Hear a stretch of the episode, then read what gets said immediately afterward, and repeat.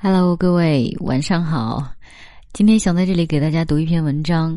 嗯，可能是因为当了妈妈的关系啊，每当读到作家们写自己孩子的文章的时候，就会特别的留意。今天给大家带来的是庆山写女儿的一篇文章，叫做《她》。啊，庆山是曾经的安妮宝贝，现在的笔名，不知道我解释清楚了没有？好，现在我们先来读文章吧。她。夏日黄昏，走进公寓的花园，看到绿树林荫之中，五六岁的女孩子牵着一串长长的纸鸢，在青石路上蹦蹦跳跳的跑着，黑而柔软的长发，齐眉刘海，矫健的小身体充满活力。站在一旁，看着女孩和她的嬉戏，是邻家的孩子，觉得她美。脸上不禁浮出欣喜的微笑。所谓的同理心是，如果爱自己的孩子，也会爱一切的孩子，并不是一个世俗意义上无微不至的母亲。自他出生，很少对人谈论他，没有加入妈妈们的组织和聚会，也并不整日与他缠绕一起，在关心必要的衣食住行之外。之间的关系有一种独立和互相尊重的意味，注重与他保持略微的距离感。这种距离感是给予对方重视的感受，但不侵扰和控制对方的情绪和意志。女人，即便身为母亲，重要的核心依然是有自己的生活。母亲不仅仅是给儿女做日常生活的琐事，更不能卸去自我的力量，只围绕孩子打转。彼此的人生是独立的，他要成长，我要成长，应是如此。当他满两岁，家里有与他能够相处和谐愉快的保姆，开始恢复工作。有时在书房独处很长时间。阅读、做笔记、整理资料、写稿子，间或有或长或短的旅行，隔段时间就出发。那几年，因种种机缘去了英国、德国、日本、美国、印度、瑞士、意大利、希腊，时常与他分离。但每到一个国家，会特意在博物馆或集市或商店里搜集漂亮的当地明信片，带回来之后贴满一面墙壁。有时午睡后，抱着还幼小的他，逐幅观赏五彩纷呈的明信片，告诉他这是佛罗伦萨的古城、纽约的帝国大厦、京都的寺庙、威尼斯的桥。世界很大。世界很美好，等你长大，这一切都值得你去探索。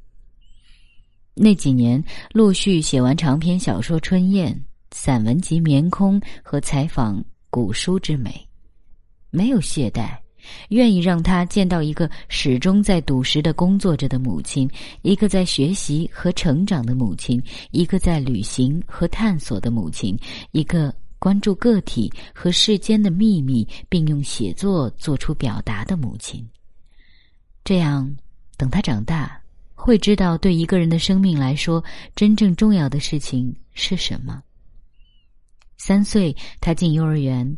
这家幼儿园注重孩子的品德教育和艺术发展能力，经常带回来手工制作的作品和画作。我标上具体年月日，一一保存。家里有只大樟木箱子，保存他小时候穿过的花边小衬衣，出版人和编辑送的礼物，给他缝制的玩具，家里老人做的绣花布鞋、织的小毛衣，他制作给我的生日卡片，都是宝贵的纪念。经常给他拍照，觉得儿童的面容和眼神美丽至极，清澈芬芳。照片写出来，用相框框好，挂在他的房间。一张是春天在江南，他站在花枝丛中，手捧住一朵硕大饱满的玉兰花，微微出神；一张是在湖北寺庙，庙里的师傅们教他写字，用菜叶喂兔子。她穿小白衬衣，梳同花头，笑容愉快。知道自己是美丽的，并且感知到这种美丽，对一个女孩子来说尤其重要。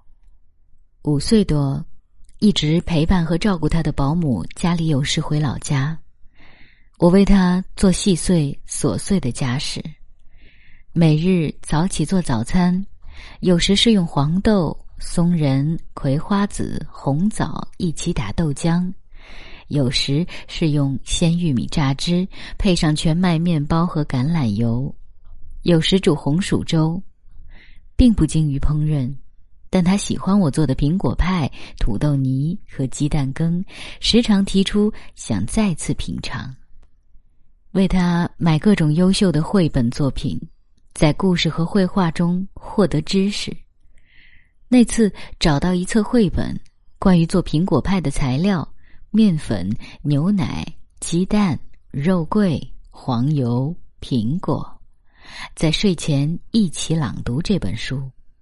他获知以前未曾了解到的地理和食物的知识，产生极大兴趣，说：“妈妈，我们明天一起来做苹果派。”我说：“当然可以。”那天他放学回来。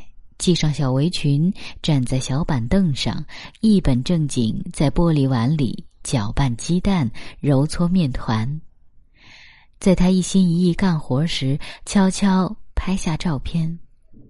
如果等他长大，看到自己在厨房里学习的样子，会觉得欣喜。白日他在幼儿园上课，我处理家务和工作。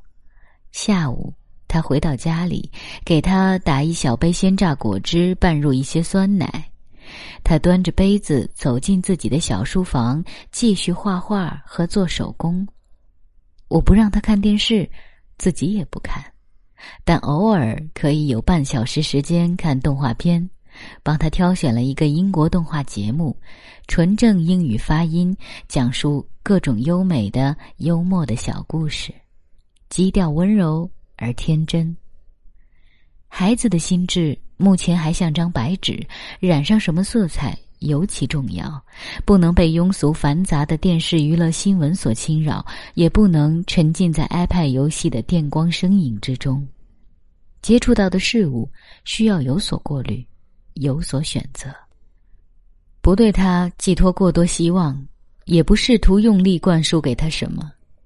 有时听到一些母亲骄傲的宣称自己的孩子背下多少首古诗，背下《三字经》《弟子规》，甚至背下老子、庄子，而我从不试图让他去学会什么，只希望他自在的、喜悦的玩耍，对这个世界充满好奇，用自己的方式去探索、去前行。他上过芭蕾课，上完第一阶段。有时在回家的路上疲累，在车上入睡，问询他的意见，他说课太多，想休息。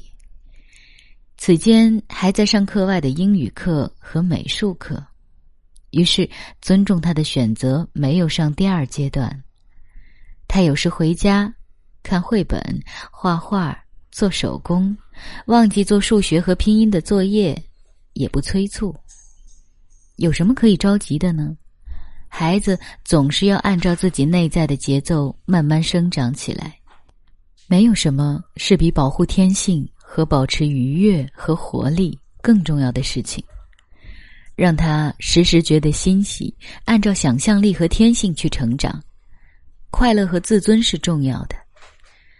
至于其他，总有一天会知道。而且他现在知道的事情已经超过一些标准化答案，太多太多。晚饭有时是糙米饭、紫菜、虾皮、鸡蛋羹，清水煮的绿色蔬菜拌上橄榄油和昆布酱油，蒸出来的玉米、红薯等粗粮，或有鱼虾。有时做三文鱼、意大利面条、土豆泥、南瓜汤。吃完饭，清理好厨房，他去自己的房间挑选喜欢的裙子，梳好头发，雀跃着等待和我一起去楼下的花园散步。那是我们开心的时间。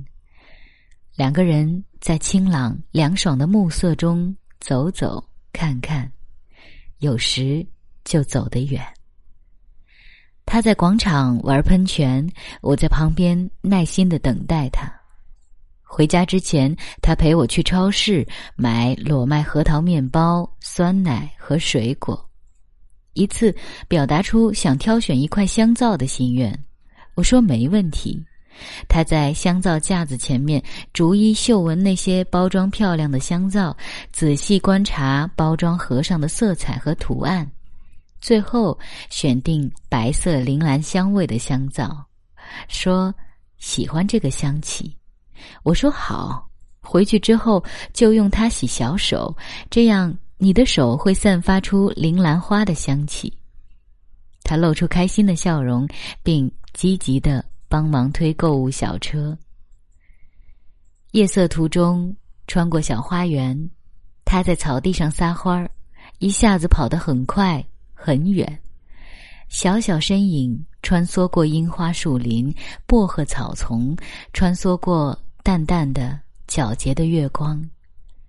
看着他的样子，觉得心里跟微微吃了一样，如同看到露水中的花儿，皇冠上的珍珠。有什么区别呢？这世间美丽的、纯真的存在，总是会让我们感动，让我们敬重。是在哪一本书里见过这样一段话？说，如果家庭中有一个五六岁大的女孩，那么他们都是神派下来的天使，他们带来的快乐实在太多。现在看来，此话一点也不夸张。他们是这样的温柔、愉快、健壮、踊跃，有时是需要被照顾和带领的幼童，有时是带给大人启发和感知的镜子。一个小女孩带来的微风和香气，与浑浊僵硬的成人世界完全不同，因此对她有一种感激之心。